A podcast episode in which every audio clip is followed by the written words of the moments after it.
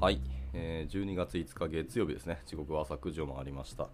えー今日の東京は一気に寒くなりますね。最低気温3度とか言うてるので、まあ、もうガチガチ冬になってくるんだなという感じですね。はい、おはようございます。夢見のキースこと桑原です。では、えー本日も朝活をやっていきたいと思います。はい、えー本日も、えー昨日に引き続き、えーウェブパフォーマンスチューニング70選、まあの記事ですね、読んでいきたいなと思っています。えー昨日で HTML、CS 編 CSS 編が終わったってことですね。まああの画像コンテンツをなるべく避けたりとか、まあ、そもそも読み込むファイル数を減らしたりとか、あのまあ、サードパーティーの何かあのライブラリーを使って、えー読み込み速度とかを変えたりするとか、まあ、いろんなものがありましたね。はいまあ、この辺のテクニックを一個一個皆様まあ見てみていただければと思いますし、まあ、一個一個自分の手元で試してみるのもいいかもしれないですね。では、えー、と今日は続きからで、えー、とブラウザ API 編ですね。で、えっと、1個だけ、あのーかあのーなんですか謝罪というか、もしかしたら可能性はあるんですけど、ちょっと僕が昨晩、スマホの、あれですね、充電をし忘れてですね、今バッテリーが残りわずかなので、もしかしたら突然落ちるかもしれないです。その際はちょっとご容赦いただければ幸いです。はい。では、えー早速入っていきたいと思います。えープテラノードさんですね。おはようございます。ご参加ありがとうございます。今日もだらだら読んでいこうと思ってます。では行きましょう。えーブラウザ API 編の1つ目ですね。えーと永続化ストレージっていうものには、えーとローカルストレージではなくて、えーとインデックス DB を使いましょうというところです。えーとブラウザのその永続化ストレージにはですね、ローカルストレージとインデックス DB が2つあって、まあ、両方使えるんですけど、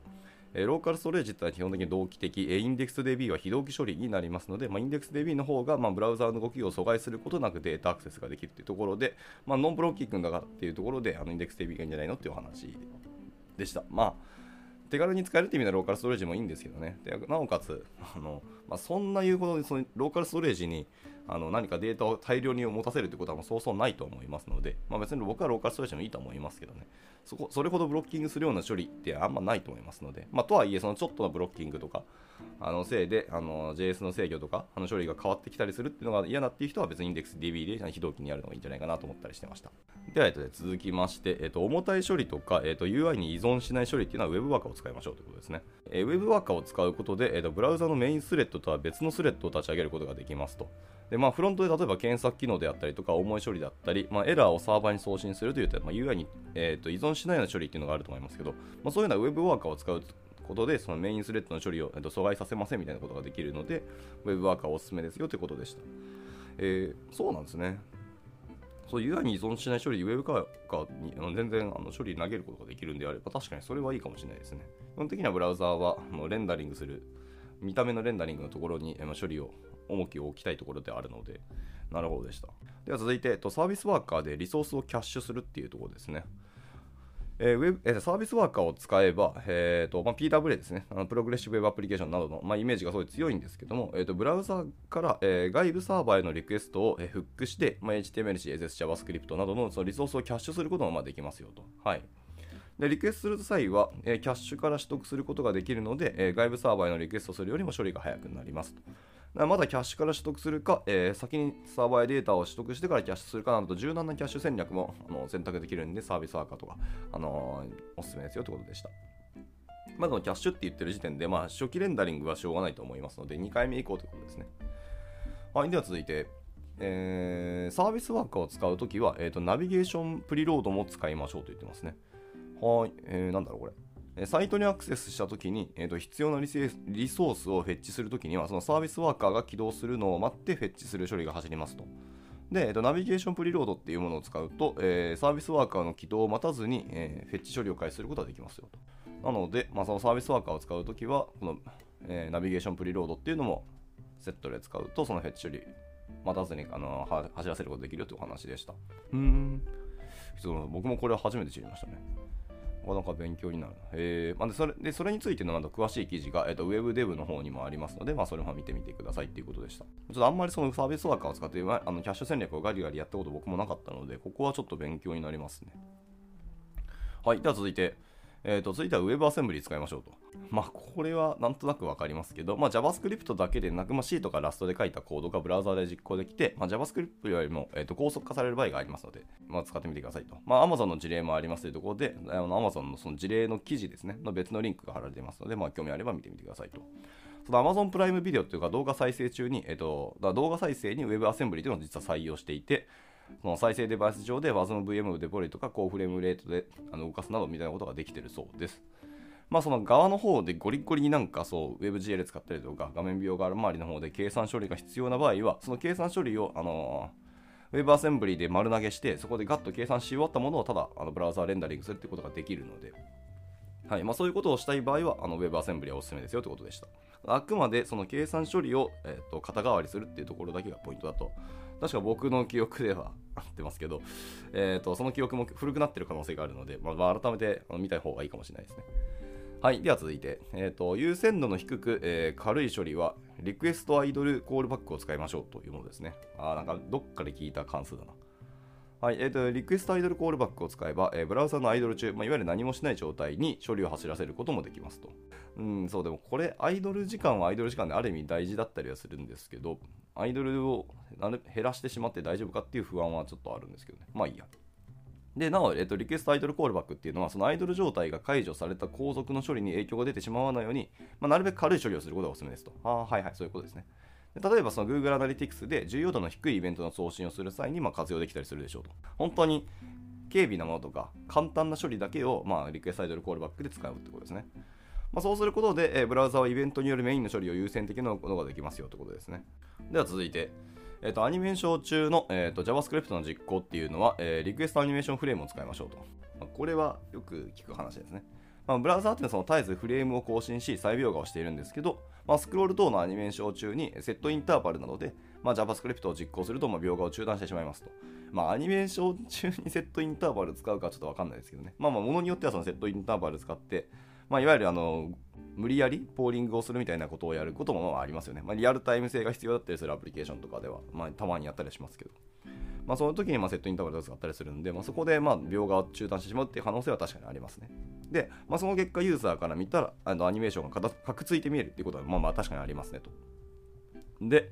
えーと、リクエストアニメーションフレームを使えば、えー、次の、えー、フレーム開始で JavaScript を実行することができ、アニメーションでの JavaScript 実行の最適化することができますよってことでした。文言的にはそうですねって感じですけど、まあ、ちゃんとソースコードとかあの実行の例とかっていうのを見ないとわからないので、まあ、知識としてまず知っといて、実際にこれでも手を動かしてみないと、なんとも僕はちょっと今言えないなと思いましたね。まあ、そんなにアニメーションいっぱい使うかっていうと話もあの別ではあるとは思いますけど。では続きまして、えっ、ー、と、アナリティクスですね。アナリティクスには、えー、ナビゲーター .send ビーコンを使いましょうと。いや、また知らない、知らないメソッドあったんですね。ナビゲーターオブジェクトの中で。はい、えーと、ページ遷移する際に、えーと、ページ遷移をブロックして分析用データを送信しているケースがあるのではないでしょうか。まあ、ありますね。で確実に分析データを送信するためにはもちろん必要ではあるんですけど、えっと、ページ遷移が遅くなってしまうっていうのは問題が発生します。でこれを防ぐにはそのナビゲーター .send ビーコンっていうのが使えますよと。まあ、ちなみにほとんどのウェブサイトの運営者が使っているその Google Analytics にもセンドビーコンを使うことができますよと。で例えばその gtag.js ですね。Google Analytics の。の、えー、gtag.js であれ、analytics.js であれ、えー、とセンドビーコンというのを設定でき設定できますよと。で、これは、あれですね、developers.google.com ですね、の、えー、公式サイトにもそういうのが設定できますっていうのが、あのー、記事のリンクが貼られてますので、まあ、これを使ってあのデータの送信を、あのー、柔軟に扱うことができますよということでした。まあ、そのページ遷移のところがその、やっぱ今回のそのフォーカスですよね。そのナビゲーター周りのところでセンドビーコンを使うのがおすすめですよということですね。これはちょっと知りませんでしたね。しかも公式ブログにちゃんと書いてあったっていうのはちょっと、えー、不勉強がバレたって感じがしますね。はい。いや、これは貴重な情報ありがとうございました。ぜひでも今後の、あのー、開発体験の中で使っていこうかなと思います。では続いて、えーと、イベントプリベントデフォルトを使わない場合は、えーと、パッシブトゥルーをしま指定しましょうということです。えー、例えばそのタッチスタートなどのタッチイベントで、えー、とイベントプリベントデフォルトですね、を使わない場合は、そのパッシブコロントゥルーを指定することで、まあ、スクロールの性能が改善されることがありますよと。はいえー、ただし、ブラウザによってはデフォルトでパッシブトゥルーになっていたりはしますよとこですね。まあ、例えば、あのまあ、ソースコード出てきてますけど、まあ、コンストのハンドライコールで、えー、とアロー関数が定義されていて、えー、とコンソールログドットテストって見て、まあ、単純にコンソールログにあのテストっていう文句を出すだけの、えー、とハンドラー関数を定義しておいたとしましょう。でその関数を、えーと、Window ノットアドアドイベントリスナーですね。で、まあ、タッチスタートイベントを発火します。で、そのコールバックの関数として、そのタッチさっき言ったハンドラー関数ですね。コンソールログ出すだけのハンドラー関数を定義しておくと。で、その第3引数に、えーと、パッシブトゥルーというのをつけておきましょう。まあ、こうすることによって、あの、スクロールの性能が改善されることがありますよということでした。まあ、どういうふうな改善されるとか、どういうケースで改善されるかっていうのは、あの詳しいところはちょっと Web、MDN ですね。を見た方がいいかもしれないですね。というところです。まあ、そのイベントターゲットドットアドイベントリスナーの、えーと、ドキュメントのところのリンクが貼られているので、まあ、見てみてくださいということでした。なんかね、僕これやった記憶ありますね。なんかパッシブトゥルーどっかでなんか指定したことがあるんで、まあ、スクロール周りでなんかあの重いなってなるんだったらこれを使うといいかもしれないですね。はい、ちょっと僕もこれ原理はしっかり分かってないので、これはま反省というか、ちゃんと知らなきゃなっていう感じがしました。では続きまして、えーと、遅延読み込みとか無限スクロール等を実装するときは、えー、インターセクションオブザーバー API っていうのを使いましょうと。えー、なんか知らない名前が出てきた。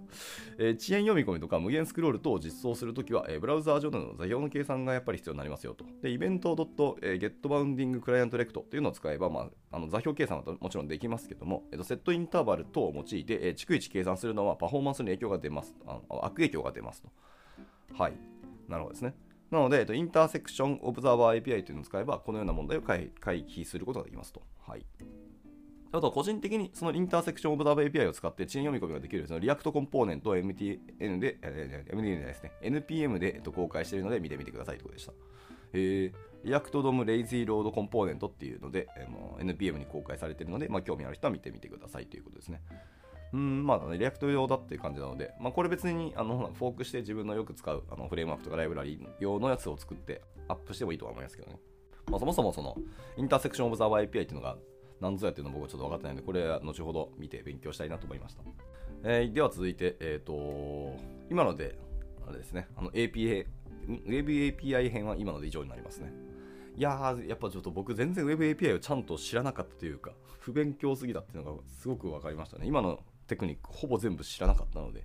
はい。いや、とてもありがたいなと思いますね。では続きまして、え、ー、と、V8 エンジン編でですね。まあ、いわゆるあの、Chrome だったりとか、その Node.js ですね。内部的に V8 エンジンが使われてますので、まあ、この辺、まあ、Chromium 系だったら確か V8 エンジンなので、まあ、エッジマートは使われてるんですかね。というところですけど。まあ、ここまで最適化すると、まあ、変態ではありますけど、はい、チップスとして紹介しますということでした。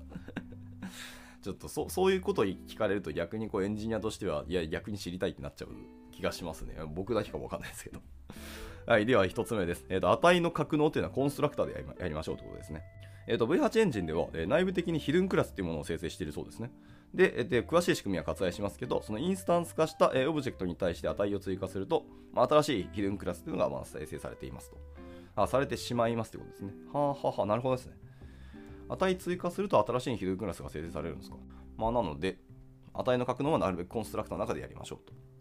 まあ、例えばその class Point みたいなあのクラスを定義しておいて、コンストラクターで引数に XY みたいなのを受け取るとしましょう。で、まあ、コンストラクターの中なので、まあ、this で受け取って、えー、dis.x イコール、え、引数 x で、this.y イコール引数 y の方をそのまま格納しますと。まあ、そんな感じですね。で、え、まあ、使うときはもちろんニューポイントで、え、引数を渡してあげるって感じですね。でそこで、えー、クラスの生成がされてしまいます。で、もう一回ですね、別の、え変数としてのニューポイントで入をしてインスタンスを作ったとしましょう。でそうするとですね、もともとあったヒドゥンクラスが再利用されるっていうことになるので、パフォーマンス周りとしてはここがいいよって同じですね。で、単純に あの最初にインスタンス作ったその P1、まあ、例えばその、P、ポイント1ですね。P1 という変数を、えー、 new Point のん？ new Point でインスタンスを作ったものを、えー、P1 という変数に入れたとしましょう。で、その場合ですね、その P1.z といって新しいなんか変数を追加としたとしますね。その時は新しい hidden class が生成されてしまうので、あの処理が1個追加されて重くなるよってことですね。なので、なるべくはあの格納時、コンストラクターの入するときにあの全部値を入れてあげましょうってことでした。なるほどね。えー、では続きまして、えーと、オブジェクトは同じ順番のプロパティで生成しましょうということです。はい。まあ、そもそもオブジェクトを使わないで、えっと、マップを使った方がいいよっていうのが私はこの記事のだいぶ前にありましたけどね。はい。まあ、その key value を頻繁に追加削除する場合はそのマップを使いましょうというだけで、まあ、そういうことはしないんだったら別のオブジェクトでもいいよってお話ですけど。で、えっと、オブジェクトは同じ順番のプロパティで生成しましょうということです。で、これもさっきのその hidden class に関わる話ではあるんですけど、違う順番でプロパティを生成すると、まあ、新たに hidden class がやっぱり生成されてしまいますよということでした？まあ、具体的にはですね、ソースコードまた音読になりますが、えー、例えば const obj イコール、えー、波括弧の、えー、A コロン1みたいな値を、あの最初に初期定義しておきますと。で、えー、その下に obj ドット .b イコール2って言って新しい、まああのプロパティを追加するとしますね。で、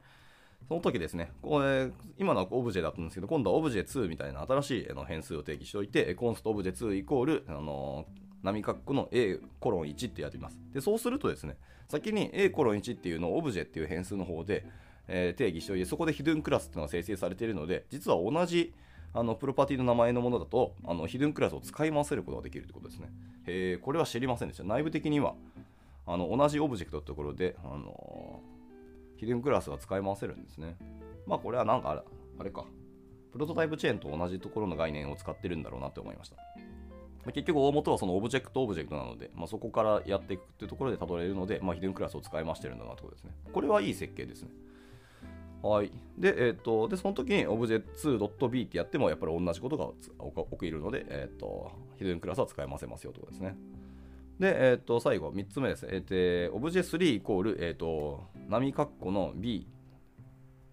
コロン、え2みたいな値ですね。で、今度は、えーオブジェクトの定義として、あのプロパティ B を、あの新しく作るときに、あのセットしてしまいますと、その時は新しいヒドゥンクラスが生成されるそうですね。というところなので、なるべくは同じものを使うのがいいよってことですね。違う順番でってそういうことか。はいはいはい。だから順番が重要なんですね。先に A を定義しておいて、その後に B を追加するんだったら大丈夫ですと。で、いさ Obj3 の方は先に B を定義しておいて、後から A を追加したので、新しいヒドゥンクラスっていうのがあの作られ作られてしまって、あの処理が1個も下るよってことですね。ああ、理解しました。まあ、ここまでやると確かにあれですね。ちょっと変態感は あるんですけど、まあでも、オブジェクトを扱うときは確かに順番は結構重要だったりするので、まあこれはいい話かもしれないですね。はい、では続いて、えー、と関数っていうのは同じ引数の型を使いましょうということです。まあ、これはなんとなく予想つきますね。はいまあ、関数の引数はできるだけ同じ型を使うようにしましょうということでした。えーまあ、例えばそのファンクション add っていうのがあって、まあ、引数に xy がありますと。で、リターン x プラス y で返してあげてるだけなんですけど、で、その add 関数に渡す値がま1、2っていう、単純にあのインテージャーだったら別にいいんですけど、えー、add に文字列で3、4とか渡すと、まあ、あの足し算足し算するときにあの JavaScript は勝手に足し算してくれるんですけど、まあ、文字列で渡してるので、あの文字列34になるっていうのはもちろんご存知の通りですけど、まあ、この場合はあの少しあの遅くなるので、なるべくは同じ引数の型を使いましょうということでした。まあ、あんまそんなことしないと思いますし、最近はタイプスクリプトを使うので、ちゃんと型定義、あの引数の型は定義すると思うんで、まあ、そこで縛ってやるのでいいと思いますけどね。はい、では続きまして、えーとまあ、クラスを使う場合はトップレベルのスコープで定義をしましょうということでした。ほまあ、関数内でクラスを定義するのは V8 エンジン的には良くないらしいです。えーそうですって書いてあるので、まあ、ちょっとこれの、なんですかね、リソースどこ、どっからそういう話が出てきたのかちょっと気にはなりますけど、まあ、なるべくその関数の中でクラスの定義するんじゃなくて、トップレベルでクラスを定義しておきましょうということでした。うーん。まあ、V8 エンジン的にはというところなので、別のブラウザーでは分かんないんですけど、これちょっとまあ実際に試してみて、あの検証してみるのがいいかもしれないですね。もなんかものすごい処理をするとか、あのー入するときにもの、ちょっと重い処理をするようなクラスを作っておいて、それを関数内でやるか、それとも関数外でやってみるか、まあ、どっちがいいのか、どっちがパフォーマンス早いのかっていうのは、計測してみるといいかもしれないですね。はい。では、今のが、えっと、V8NG 編でした。まあ、確かに、あの変態と言われたら、まあ、変態かもしれないですね。こんなん知らんわ、みたいなところがあるので、まあ、でも、主にオブジェクト周りと、あと、ヒルンクラスの話がほぼほぼだったので、まあ、この辺は知っておけばっていうところですね。はい。では続きまして、えー、と V8NG 編終わったので、最後かな、これ。あと何個あるかちょっとわからないですけど、続いて、ライブラリー編に移ります。あ、でもまだありますね。ライブラリー編終わったら次 SPA 編行って、次でサーバー編なので、はい。では続いてライブラリー編です。まあ、なるべくその軽量なライブラリを採用しましょうというところから入ります。はい。えー、とライブラリを採用する一つの観点として、まあ、純粋にサイズがありますと。で、えー、とバンドルフォビアっていうサイトであのライブラリのサイズをチェックすることができますと。こんなんあったんですねライ。バンドルフォビアっていうサイトがあったんですね。えー、まあここでその使うライブラリとかのあの URL とかをここで名前を付けてあげると、まあ、そこから検索してくれてあのどんなサイズになりますかっていうのを教えてくれるので、まあ、なるべくサイズが小さければ小さい方がいいよねって話でした。まあこれはそのパフォーマンス観点ではそれはそうだよねって感じです。では続いて、えーと、ライブラリのサイズそのものを減らしましょうと。はい。まあ、例えばそのモーメントチェイスとかローダッシュですよね。などのライブラリっていうのは Webpack のプラグインを使って、まあ、不要なスクリプトを削減することがもちろんできますよということでした。はい。まあ、最近はモーメントチェイスはそもそも使わないと思いますけど、まあ、今だと DayJS か DateFNS みたいなライブラリを使うと思いますけど。であとはローダッシュですね。ローダッシュもあのまるっとあの全部読み込むんでなくて、ローダッシュって、まあ、それぞれのあのライブラリに分けられているので、必要なメソッドのライブラリだけをあの読み込めば別にあのサイズも減らすことはできますし、そもそも NPM インストールするときもそれだけをインストールすればいいと思いますので、まあ、そういうやり方もありますけど、まあ、まるっとあの持ってくる場合もあのプラグインを使って、えー不要なスクリプトを削減することもできますよということでした。はいまあ、これも大事ですね。まあ、とにかくバンドルのサイズを減らしましょうということですね。で、えー、と続きまして、えーと、続いてはこれなんかテクニックっていうかあれですけど、あのライブラリのドキュメントを読みましょうっていうのが続いてのお話ですね。えーと、ライブラリの公式ドキュメントには最適化の Tips がやっぱり載っていたりすることもあります。例えば、 React にはそのパフォーマンス最適化のあのドキュメントのページがあったりとか、 Tailwind CSS にも、えーと、Optimizing for Production っていうページがあって、まあ、あの本番用にあのビルドするときにはそういうあの最適化のオプションがありますよということなんですね。まあ、こういうものがその公式のドキュメントに記載されていることがあるので、まあ、しっかり各ライブラリのドキュメントを見てみましょうという話でした。まあ、これはまあマインドセット的なお話ですけど、すごく大事ですよね。はい。まあ、先ほど、まあ、今日読んでいた通りですけど、僕も知らないことたくさんあったので、あのしっかりこの公式ドキュメントのそのパフォーマンス最適化のところの項目は読むのが確かに大事だなと、あのちょっと反省する次第ですね。はい、では続きまして、え、続いてはライブラリに頼らず自前で作りましょうっていう話ですね。ほう。そのライブラリっていうのは万人向けに最適化されていて、まあ、あなたのアプリケーション向けには最適化されていませんと。ああ、まあそうだよね。エッジケースとかユースケースによって、まあ、最適化するわけはもちろんないので、あなたのアプリケーション以上に、えー、機能型であることがほとんどだったりすることがあります。まあ、時には、えーと、自前で作るというのも一つの手ですよということですね。まあ、これはエンジニア観点としていいお話ですね。はい、なければ作るってのはいい話だし、まあ、もしくはあのフォークして自分たちで、まあ、メンテナンスするかどうかはちょっとあの今後の話として置いといて、あのまあ、機能型だったらあのフォークしたものを自分たちで削減したものを改めてあのプッシュしておけば、まあ、GitHub からあの NPM でインストールできますので、まあ、そういうやり方をするというのが一つの手ですね。はい。これはでも大事ですね。あのひたすらサードパーティーとかエコシステムにあの完全依存するわけではないっていうのはすごく大事な話だなと思いました。では行きたいと思います。えーと、続いて SPA 編になりますね。はい、えーと、 React とか Vue といったコンポーネント指向のライブラリをま想定していますよと。はい、OK です。で、 React のコード例が多いですけど、 Vue でも参考になると思います。はい、OK です。では、えー、1つ目ですね、えー、コンポーネントがマウントされた後に遅延的にデータを読み込みをしましょうと言っています。まあ、優先順位だったりでのデータサイズが大きい場合は、そのマウント後にリソースを取得するのもどうでしょうかっていう話ですね。はあ、はあはあ、なるほどですね。まあ、例えば、あのでもこれはソースコードいっぱい出てくるのでちょっとあれなんですけど、まあ、例えばですね、あのライブラリで、例えば articles.json みたいななんか何かを読み込むとしましょう。で、それを import from でやっていた場合ですね。は、えーと、先に読み込むんではなくて、 useEffect を使ってマウントされた後に、えーと、 import 前であの読み込んで、それをあの useState にセットしてあげるっていうのでいいんじゃないのってお話でしたね。はい。まあ、ものによったりしますね。あまりにもその巨大だったりするんだったら、先に HTML 的にはあのレンダリングされといて、で、その内容のコンテンツっていうのを後から非同期的にあのセットすると。まあ、その場合その場合はですね、途中で、まあ、スケルトンだったりを表示するっていう必要もあったりしますけど、まあ、その辺テクニックを使うのも確かに一つかもしれないですね。まあ、とにかくユーザーにどういう体験をさせるかっていうのが結構大事なので、まあ、先に出すか後に出すかっていうところですね。これは確かに一つの手ではありますが、まあ、そんだけ巨大なデータをあのいっぺんに全部で取ってこなくてもいいと思ってるので、あのー、昨日読んだ範囲ですかね、あの画面の映ってる画面の範囲だけにまずはあのデータ取ってきて、まあ、後後であのスクロールしたりするときにあの非同期的に取ってくるっていうのも手ではありますけどね。まあ、先に絶対にどんどんでかいのを取っていきたいんであれば、あのマウント後にデータを読み込むというのは一つの選択肢ですよという話でした。では続いて、えー、クリック等のイベント後に、えー、遅延的にデータを読み込みしましょうと。あこれもさっきの話に近いですかね。そうコンポーネントがマウントされた後、遅延的にデータを読み込みすると、まあ、先ほどの話とは似てるんですけど、まあ、クリック後などユーザー操作の後に、えー、遅延的にデータを読み込みするのもありですよってことですね。まあ、これはよくやる話だと思います。まあ、レイジローディングとかもあったりしますけど。はい。ではでは続いて、えーと、コンポーネントを遅延読み込みしましょう。あ、コンポーネントそのものを、えー、遅延読み込みしましょうというお話でした。えー、初めてコンポーネントが表示するタイミングで、まあ、コンポーネントを読み込みますと。まあ、やっぱりその画面で描画されるところであのコンポーネントそのものを読み込みに行くってことですね。まあ、例えばユーザーがボタンをタップして、まあ、初めて表示されるコンポーネントはま遅延読み込みの実装を考えます。まあ、 React でいうのサスペンスですね。Next.js でいうダイナミックの API とかを使ってあのコンポーネントの遅延読み込みを実装することもできるので、まあ、この辺も使ってくださいということですけど、まあ、サスペンスは最近あの使うことは結構デフォルトに近いんじゃないですかね。と思うんで、まあ、この辺をうまく使っていきましょうということですね。であと、まあ、遅延読み込みっていう話でいくと、 React の次のリリースですね、あの Server Components って話も出てくるので、まあ、この辺も使って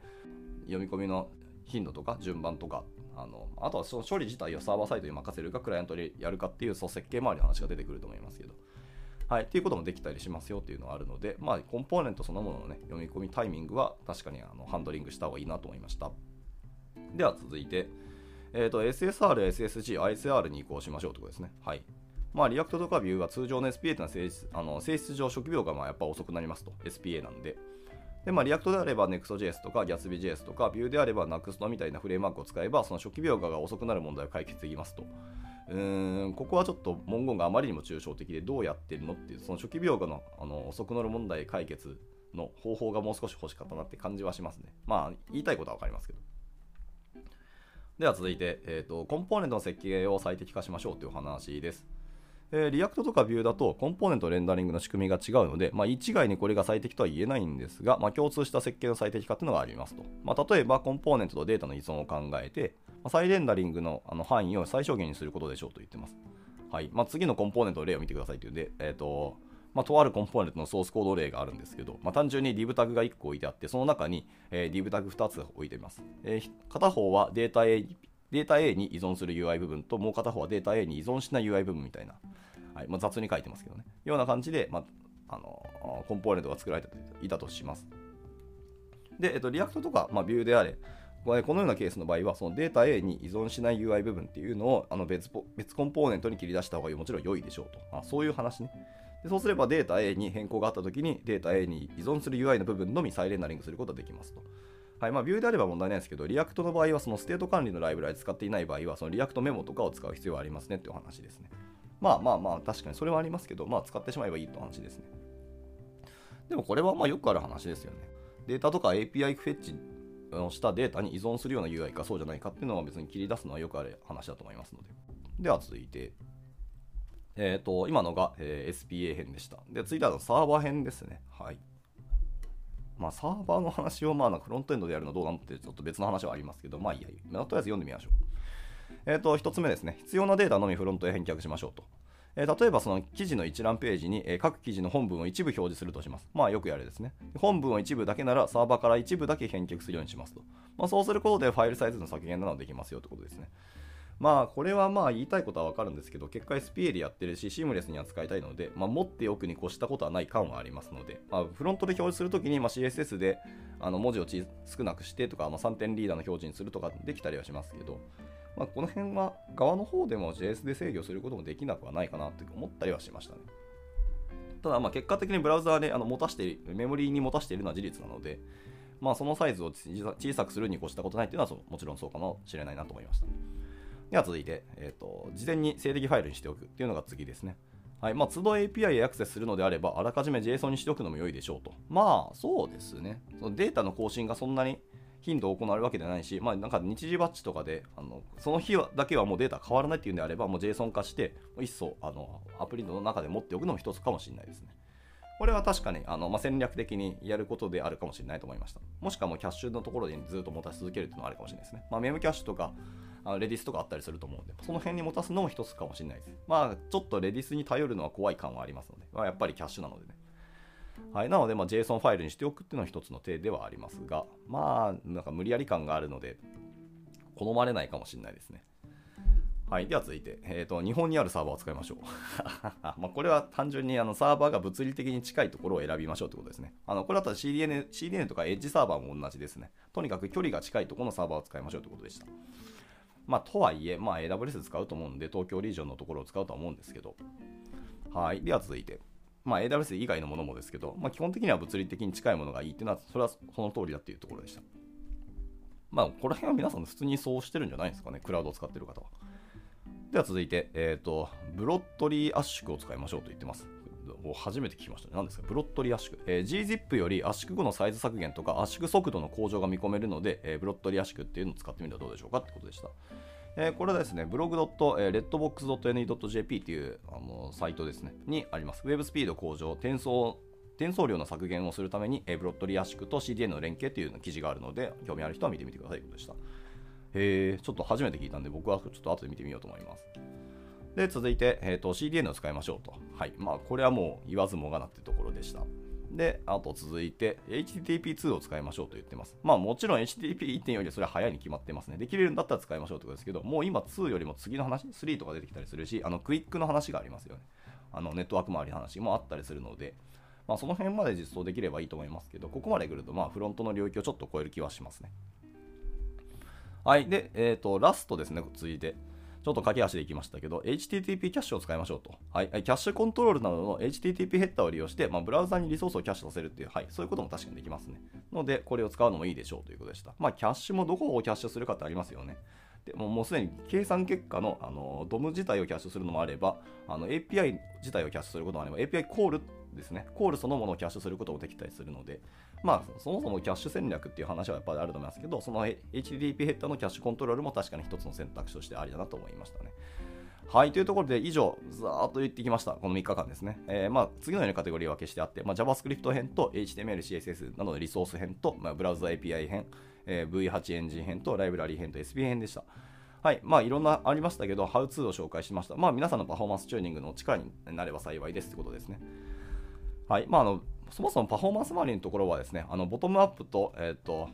トップダウン的なアプローチ2つがありますよね。ちゃんと定量的に計測をしてボトルネックを探すっていういわゆるトップダウン的なアプローチっていうのが多分正攻法だと思うんですけど、そういうものが分からなかったりとか、なかなか探しても見つからないっていう時は、ボトムアップ的に、そのいわゆる千本ノック的に、ハウツーを片っ端から試していくっていうのも一つの選択肢としてありだよねっていうのがこの本記事のあの冒頭で書かれていたあの思想であるので、まあ、そういう選択肢として、もうそんないろんなあのリファレンスとしてこの記事を使っていくのが一つでいいんじゃないかなというところで、あのご紹介しました。僕もすごく勉強になりましたし、パフォーマンス周りはちょっと来年、本当に本格的にやろうかなと思ってるので、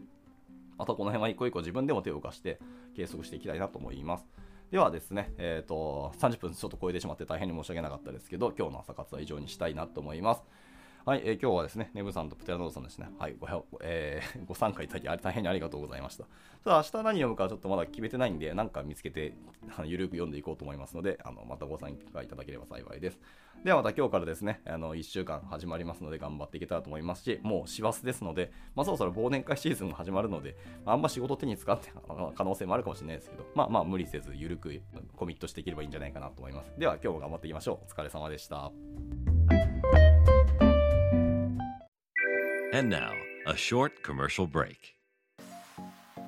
現在、エンジニアの採用にお困りではありませんか？候補者とのマッチ率を高めたい、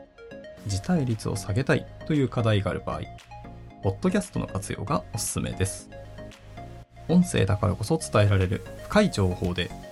候補者の興味関心を高めることができます。株式会社ピトパでは、企業の採用広報に役立つポッドキャスト作りをサポートしています。気になる方は、カタカナでピトパと検索し、X またはホームページのお問い合わせより、ぜひご連絡ください。